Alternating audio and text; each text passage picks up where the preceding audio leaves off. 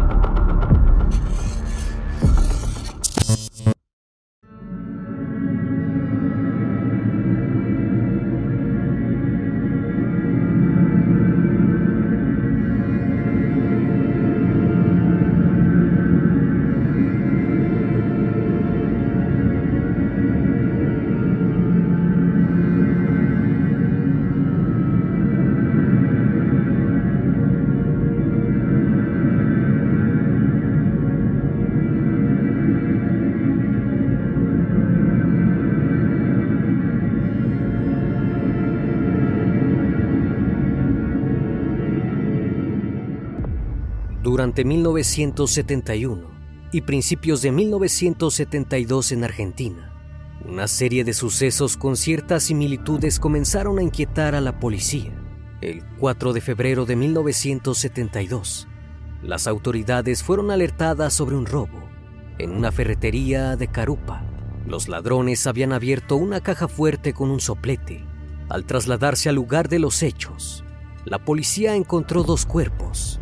Uno de ellos era Manuel Acevedo, el vigilante, quien tenía dos heridas en la cabeza, y el otro era Héctor Somoza, quien fue identificado gracias a su cédula de identidad que tenía en su bolsillo.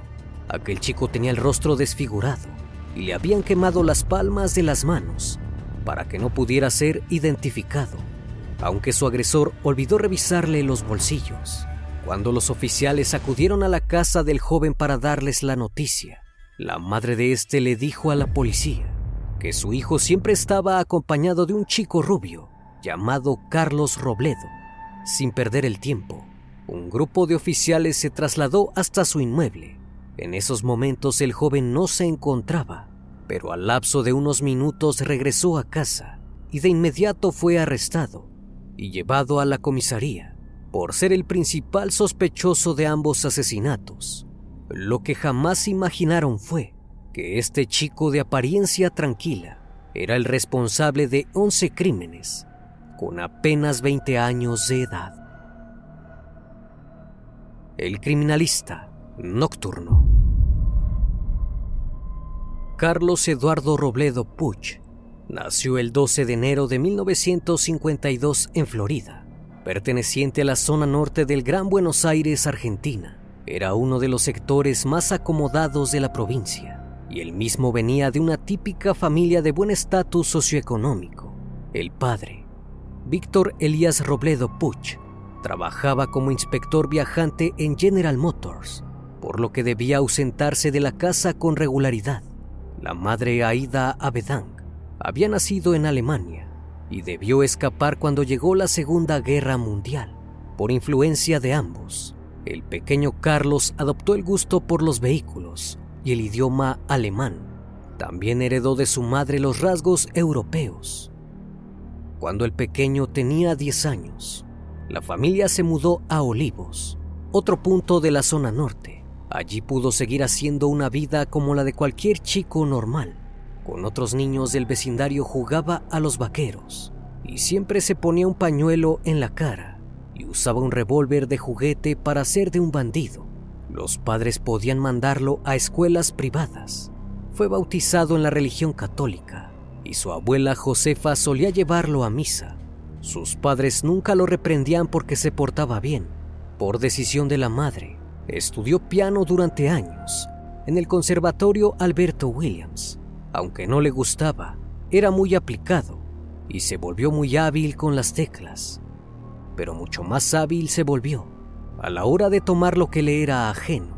Su primer robo fue a los 11 años, cuando sustrajo algunas golosinas del kiosco del colegio Adolfo Alsina. El encargado no se dio cuenta, por lo que le resultó un éxito. Hizo algo similar con los útiles escolares de sus compañeros, y ellos tampoco se enteraron. Algunas veces fue descubierto, pero no tuvo mayores problemas con las autoridades escolares. Por otra parte, sacaba malas notas y no se relacionaba con otros chicos, pero estaba lejos de tener problemas de aprendizaje. Le gustaba leer y también las matemáticas. Cuando no andaba por la calle, se quedaba en su casa viendo televisión. Al llegar a la adolescencia, Carlos fue anotado en el Colegio Industrial de San Fernando, pero su desempeño fue mediocre y terminó repitiendo de año. Sin embargo, allí aprendió a usar diversas herramientas que le serían muy útiles, en especial el soplete.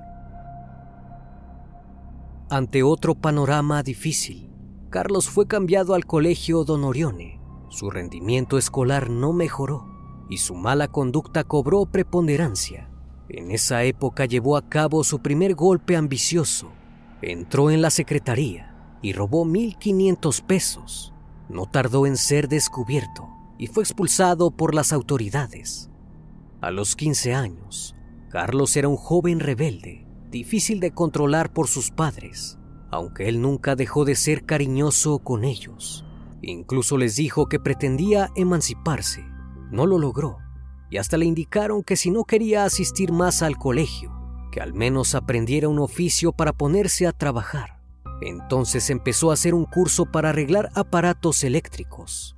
Esto no cambió demasiado su gusto por quebrantar la ley, ante la constante ausencia del padre y la falta de carácter de la madre. Podía hacer lo que quería. Salía por las noches para romper los faroles de luz y prender fuego al correo de los buzones, introduciendo cigarrillos y fósforos prendidos.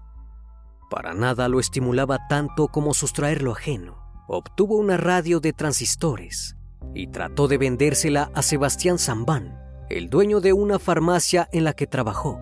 Zambán dudó de la procedencia del aparato pero la madre del joven le permitió que la vendiera porque quería comprarse una bicicleta. Sin embargo, Carlos quería algo más que una bicicleta. En la madrugada del 15 de diciembre de 1968, se metió en el taller de Marcelo Chisini, un ex campeón nacional de motociclismo, para robar una moto ciambreta. La usó para alardear algunos días y estuvo cerca de venderla. Entonces fue descubierto por el hijo de Chisini, que lo entregó a la subcomisaría Casino de Vicente López. Una vez ante la policía, Carlos admitió haber cometido 14 robos. Como resultado, fue enviado a la Escuela de Artes y Oficios Manuel Estrada, mejor conocida como el Reformatorio Bonanza. Sería la primera vez en ser privado de su libertad. Los padres no hablaron del tema públicamente para conservar el honor familiar. Carlos ingresó al Reformatorio Bonanza en febrero de 1969, el director del lugar, Eloy Heraldo Maluendes, le aseguró que le enseñarían un oficio y que no habría castigos. pero hizo hincapié en la importancia de respetar las reglas. También le preguntó cómo se llevaba con sus padres. El joven contó que no tenía comunicación con ellos, que no lo entendían. Agregó que su padre era poco afectivo y que nunca fueron amigos, porque nunca tuvo ningún amigo. Durante su permanencia en el reformatorio, Carlos se comportó decentemente. Si no estaba jugando básquet, se aislaba para leer los libros de la biblioteca. Los otros jóvenes se burlaban de su aspecto aniñado y algunos llegaron a maltratarlo físicamente. Pero ningún problema pasó a mayores. Una evaluación psicológica reveló que sus actividades delictivas tenían origen en la carencia afectiva en el hogar. Al cabo de 20 días, Carlos pudo salir gracias a un permiso que obtuvo su madre. Le prometió que no volvería a comportarse igual. Algo parecido le aseguró a su padre. Dijo que nunca mancharía su apellido. En 1970, y como una última oportunidad, Carlos fue anotado en el Colegio Cervantes de Vicente López, uno de los más exclusivos de la zona. Tenía 18 años y sus padres creían que estaba a tiempo de enderezarse. Aquella nueva etapa escolar le cambió la vida, pero no como los padres querían. Ahí conoció a Jorge Ibáñez, de 16 años, al que llamaban Queque. Se trataba de otro muchacho atractivo, rebelde e infractor. De hecho, se jactaba de entrar en las iglesias por las noches para despojarlas de las limosnas. Él y Carlos congeniaron de inmediato, se portaban mal en clase y terminaron siendo expulsados del colegio. Carlos encontró en Ibáñez un complemento y una inspiración para dar golpes más grandes. No pasó mucho tiempo para que Ibáñez le presentara a su padre, el jefe de una banda de ladrones. Carlos fue recibido como un miembro más de la familia, al punto de que el hombre le enseñó a accionar una escopeta. Al poco tiempo, era parte de sus incursiones nocturnas para atracar joyerías u otros negocios. Ya en ese tiempo, Carlos distaba de la imagen habitual de un delincuente. Seguía luciendo como un niño amable, de rasgos delicados y bien vestido con ropas de marca. Los otros chicos se burlaban de él, cuestionando sus preferencias, pero las chicas se sentían atraídas. Conoció a Mónica, una bella joven que se convirtió en su novia, pero Ibáñez le advirtió que no se distrajera con ella asegurando que las mujeres traen problemas. Even on a budget, quality is non-negotiable. That's why Quince is the place to score high-end essentials at 50 to 80% less than similar brands. Get your hands on buttery soft cashmere sweaters from just 60 bucks, Italian leather jackets, and so much more. And the best part about Quince, they exclusively partner with factories committed to safe, ethical, and responsible manufacturing. Elevate your style without the elevated price tag with Quince. Go to quince.com slash upgrade for free shipping and 365-day returns. I'm Sandra, and I'm just the professional your small business was looking for. But you didn't hire me because you didn't use LinkedIn Jobs. LinkedIn has professionals you can't find anywhere else, including those who aren't actively looking for a new job but might be open to the perfect role, like me. In a given month, over 70% of LinkedIn users don't visit other leading job sites. So if you're not looking on LinkedIn, you'll miss out on great candidates like Sandra. Start hiring professionals like a professional. Post your free job on linkedin.com/people today. Luego de un exitoso golpe en la joyería El Suizo, Carlos e Ibáñez repartieron las ganancias y tomaron motos del taller de Chicini para irse a Mar del Plata, pero en el camino fueron detenidos por la policía y llevados a la comisaría. Gracias a unos documentos falsos, Carlos quedó libre con la condición de regresar en una hora con la documentación de las motos, pero no volvió. Viajó solo a Mar del Plata y cambió las joyas. Vivió allí un tiempo y conoció a Héctor Somoza, un panadero que incursionaría como un nuevo cómplice. La idea de Carlos era incorporarlo a la banda, pero en ese momento no fue posible Eventualmente, Carlos se reencontró con Ibáñez, que había sido liberado de la comisaría por su padre, que, que estaba disgustado por la traición, pero ambos formaron equipo otra vez, dieron algunos golpes, hasta que llegó uno clave. El 15 de marzo de 1971, Carlos e Ibáñez se metieron en Enamor, una discoteca de la Lucila, otro punto de la zona norte. Una vez más el objeto era sustraer, pero influyó otro motivo. Habían estado allí unos días atrás e Ibáñez tuvo una riña con el barman. Los jóvenes querían una revancha y una vez en el interior, destrozaron cada aparato y mueble del lugar, tomaron dinero, algunos discos y también encontraron un revólver calibre 32. Cuando estaban por salir, Ibáñez dijo que había dos hombres durmiendo en una habitación. Carlos se acercó a ellos y sin despertarlos, desenfundó y los privó de la vida con una detonación en la cabeza a cada uno. Más tarde se supo que aquellos sujetos eran Pedro Mastronardi, el gerente de Enamor, y Manuel Godoy, el barman, con el que se habían peleado. Serían las primeras víctimas de Carlos Robledo Puch. El día 3 de mayo de 1971, se dispusieron a atacar nuevamente. El objetivo era Gino, una casa de repuestos de Vicente López. Lograron meterse por el tragaluz en medio de la madrugada, listos para un nuevo desfalco. En una habitación al fondo del local, encontraron a una familia, José Bianchi, el cuidador del local, Dora, la esposa y la hija de ambos, de 10 meses. Robledo Puch no dudó en accionar dos veces su arma en la cabeza de José. Dora despertó y se puso a gritar. Él la hirió en el hombro y el cuello, pero no consiguió privarla de la vida. Lejos de permanecer al margen, Ibáñez abusó de ella hasta que dejó de moverse. Los intrusos creyeron que había fallecido y no salieron del lugar sin antes llevarse el dinero que buscaban. Unos días después leyeron en el diario que Dora había sobrevivido, pero sostenía que había sido víctima de un crimen pasional aliviados Robledo Puch e Ibáñez, continuaron cometiendo actos delictuosos. El 24 de mayo, ingresaron en el supermercado Tantí de Olivos. Intentaron moverse en silencio, pero terminaron haciendo ruido. Así se toparon con Juan Escatón, el vigilante que dormía tranquilamente y no se percató de su presencia. Aún así, Robledo Puch le pegó dos tiros mortales en la cabeza él e Ibáñez encontraron 5 millones de pesos y para festejar abrieron una botella de whisky para brindar por un nuevo éxito. El 13 de junio, Robledo Puch e Ibáñez consiguieron un auto Dodge Polara que Jorge había obtenido tras liquidar a un vigilante. Pronto recogieron a Virginia Rodríguez, una adolescente de 16 años, de escasos recursos, que había empezado a laborar como dama acompañante, detuvieron el auto en un descampado para que Ibáñez pudiera tener intimidad con ella. Al terminar, la dejó ir, pero le indicó a Robledo Punch que la atacara. Él obedeció con cinco detonaciones. Aprovecharon para quitarle el poco dinero que tenía en su cartera. La policía no fue tras ellos.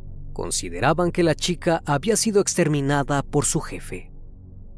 El 24 de junio realizaron un modus operandi similar. Su nueva víctima de nombre María Dinardo, de 22 años, iban en un Chevy blanco cuando la encontraron y la obligaron a subir. La llevaron hasta el mismo descampado que a la otra chica. Ibáñez quiso abusar de ella, pero no lo logró. Ella sabía karate y pudo defenderse. Robledo Puch tuvo menos problemas en liquidarla, con siete detonaciones por la espalda. También aprovecharon para quitarle lo que tuviera encima, incluyendo un encendedor. Días después, la policía señaló como sospechoso al novio de la víctima. Para ese entonces la relación entre Robledo, Puch e Ibáñez comenzó a deteriorarse. Jorge quería ser famoso, por lo que solía presentarse en programas de televisión. Su cara y su nombre estaban apareciendo a nivel masivo lo que podía complicar las intenciones de permanecer anónimos. Además, a Robledo Puch no le había gustado que Ibáñez se apropiara solo aquel Dodge Polara, ni que adoptara la rutina de atormentar mujeres. Por otra parte, su socio ahora tenía más relación con Somoza, el 5 de agosto. Ambos viajaban en auto por el barrio de Núñez. Robledo Puch iba al volante. De pronto chocaron de frente contra un taxi. Ibáñez, que estaba sentado en el asiento del acompañante, falleció enseguida. Robledo Puch escapó, no sin antes llevarse los documentos de su colega. El episodio fue catalogado por la comisaría como accidente. Sin embargo, persiste la teoría de que Robledo Puch chocó a propósito o que él lo privó de la vida antes de la colisión. Somoza seguía trabajando de panadero y pensaba que su amigo trabajaba arreglando vehículos, pero Robledo Puch lo puso al tanto de sus verdaderas actividades y no le costó convencerlo de que se uniera a él. Para el 15 de noviembre, su primer ataque tuvo lugar. Ingresaron a un supermercado del barrio de Bologne, pero luego de registrarlo en detalle, no encontraron nada de dinero. Robledo Puch encontró a Raúl del Bene, el cuidador, que dormía en una habitación. Con satisfacción le dio un tiro en la cabeza para eliminarlo. Como no quería irse sin nada, robó un teléfono y se lo dio a Somoza para que se lo regalara a su madre. Sin perder tiempo, a los dos días entraron a despojar una concesionaria de autos de Vicente López. Esta vez sí descubrieron algo de dinero, 90 mil pesos. Robledo Puch también descubrió que allí cerca se encontraba el vigilante, Juan Carlos Rosas, y lo privó de la vida de dos tiros en la espalda. El siguiente caso se realizó el 25 de noviembre. Se metieron a una concesionaria de Acasuso. Pronto se toparon con el vigilante llamado Bienvenido Serapio Ferrini. Los intrusos lo sorprendieron por detrás y el hombre rogó que no le hicieran daño. Robledo Puch no le hizo caso. Apuntó y jaló el gatillo en tres ocasiones. Además pudieron apropiarse de un millón y medio de pesos, la cantidad más abundante que habían obtenido. Aquel éxito les permitió no delinquir durante dos meses. El 19 de enero de 1972, Robledo Puch cumplió 20 años. El 3 de febrero, él y Somoza volvieron a la acción. El nuevo objetivo fue la ferretería Maserio Hermanos en Carupa, una sugerencia de Somoza, que ya estaba más experimentado, como ya era costumbre. Entraron por la noche y se encontraron con un vigilante, Manuel Acevedo, como en el caso de Ferrini. Lo sorprendieron por la espalda. Primero lo encerraron en un cuarto, pero Robledo Puch volvió para darle dos detonaciones en la cabeza. No sería el último crimen de aquella noche. Robledo Puch y Somoza se turnaron para usar el soplete, para abrir la caja fuerte. Dentro había un millón cuatrocientos mil pesos. A palabras de Robledo, Somoza lo sorprendió por la espalda, tal vez para traicionarlo, tal vez para hacerle una broma. Carlos Puch le dio un codazo en el pecho, sacó el arma y lo hirió por la espalda. Somoza suplicó por su vida, pero le asestó un tiro en la cara. Para evitar que lo identificaran por las huellas dactilares, Carlos usó el soplete para quemarle las manos y el rostro.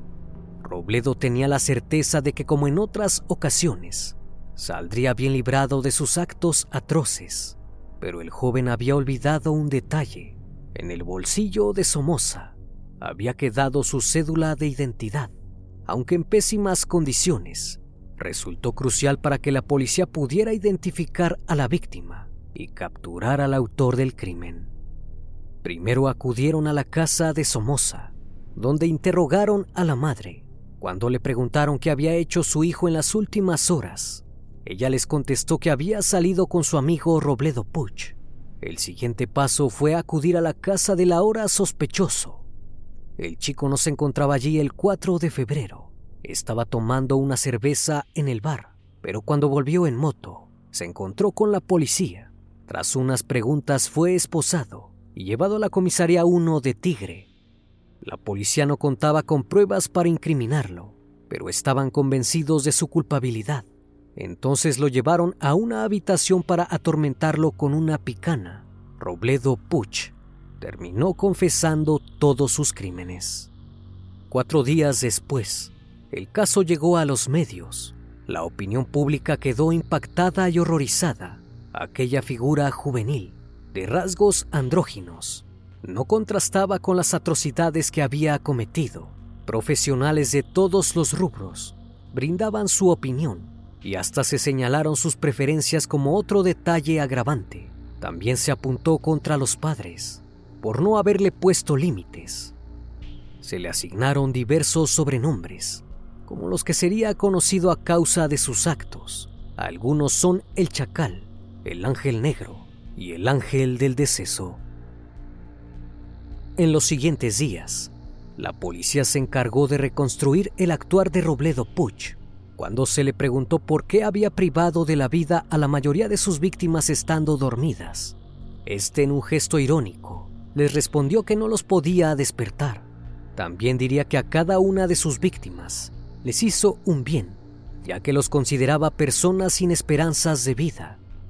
Robledo Puch fue trasladado a la Unidad 9 de La Plata. Allí trató de escapar más de una vez sin éxito, su intento más triunfal sucedió el 8 de julio de 1973. Él y otro presidiario fingieron un ataque de asma, por lo que fueron enviados a la enfermería. Apenas estuvieron solos. Sacaron un gancho y una sábana que tenían escondidos. Solo Robledo Puch logró escapar, esquivando por poco los disparos de los guardias. Anduvo deambulando, mendigando monedas y comida, Mientras la policía estaba tras él y los medios no dejaban de hablar del tema, pudo llamar por teléfono a su madre, a quien le dijo que estaba cansado. Pronto fue interceptado por un policía y después de 72 horas volvió a la cárcel. El 4 de agosto de 1980 comenzó su juicio y duró cuatro meses. Quedó dividido en tres etapas y contó con el testimonio de 92 testigos. Carlos Robledo tenía 28 años. Uno de los convocados por la fiscalía fue el médico legista y forense Osvaldo Raffo. Su tarea fue trazar un perfil psicológico del chico. Afirmó que Robledo Puch era un psicópata capaz de seguir asesinando si quedaba libre. A la par se presentaron 36 cargos en su contra empezando por 10 homicidios calificados y un homicidio simple. El 27 de noviembre de 1980, Carlos Robledo Puch fue sentenciado a cadena perpetua. Luego dijo que todo el juicio había sido un circo, pero eso no le impidió ser trasladado al penal de Sierra Chica, su residencia durante la mayor parte de su vida. Aún tras las rejas, Robledo Puch no dejó de ser noticia. Recibía cartas de admiradoras, que él no dudaba en valorar y responder. En 1982, durante la última dictadura militar argentina, le escribió una carta al entonces presidente Leopoldo Fortunato Galtieri a fin de postularse para combatir en la guerra de Malvinas. En 1996, le tocó presenciar el motín de Sierra Chica, uno de los episodios carcelarios más famosos de ese país. Durante años, Carlos Robledo fue visitado por su madre hasta que falleció en el año de 1993. Su padre perdió la vida en 2005. El caso de Robledo Puch trascendió el ámbito policial para formar parte de la cultura popular argentina. Dio pie a toneladas de informes y libros. Pocos se involucraron tan profundamente como el periodista Rodolfo Palacios, Solía visitarlo en la cárcel y se comunicaban por cartas. Su investigación de primera mano le resultó fundamental para escribir el libro El Ángel Negro, la feroz vida de Carlos Robledo Puch. Hi, I'm Daniel, founder of Pretty Litter. Cats and cat owners deserve better than any old-fashioned litter. That's why I teamed up with scientists and veterinarians to create Pretty Litter. Its innovative crystal formula has superior odor control and weighs up to 80% less than clay litter. Pretty Litter even monitors health by changing colors to help detect early signs of potential illness. It's the world's smartest kitty litter. Go to prettylitter.com and use code ACAST for 20% off your first order and a free cat toy. Terms and conditions apply. See site for details. Planning for your next trip? Elevate your travel style with Quince. Quince has all the jet setting essentials you'll want for your next getaway, like European linen premium luggage options, buttery soft Italian leather bags, and so much more. And is all priced at 50 to 80% less than similar brands. Plus, Quince only works with factories that use safe and ethical manufacturing practices. Pack your bags with high-quality essentials you'll be wearing for vacations to come with Quince. Go to quince.com/pack for free shipping and 365-day returns. Even when we're on a budget, we still deserve nice things. Quince is a place to scoop up stunning high-end goods for 50 to 80% less than similar brands.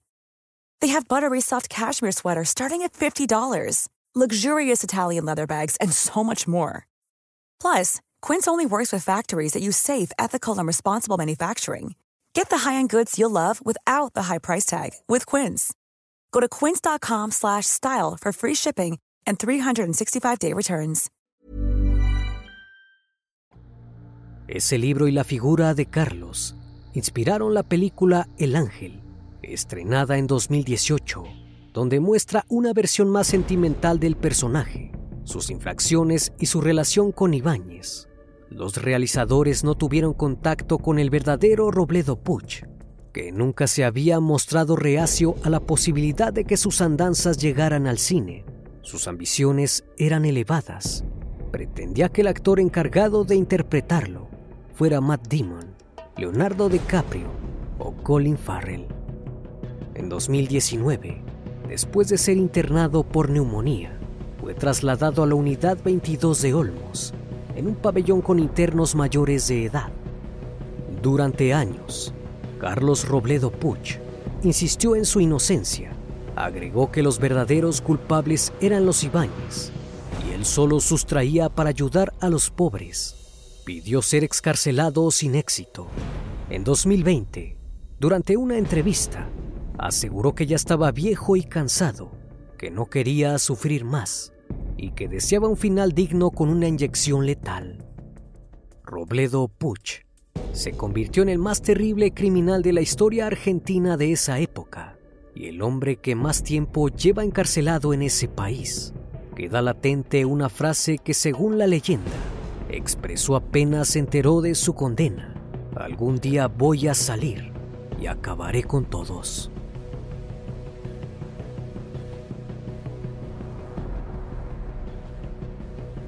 Como cada noche, estimado público, agradezco su compañía. Si aún no estás suscrito, te invito a que lo hagas y formes parte de esta gran comunidad. Reciban un fuerte abrazo de mi parte y no me queda más que desearles que sigan pasando un excelente día y estén de lo mejor. Esto es El Criminalista Nocturno. Hasta la próxima emisión. Buenas noches.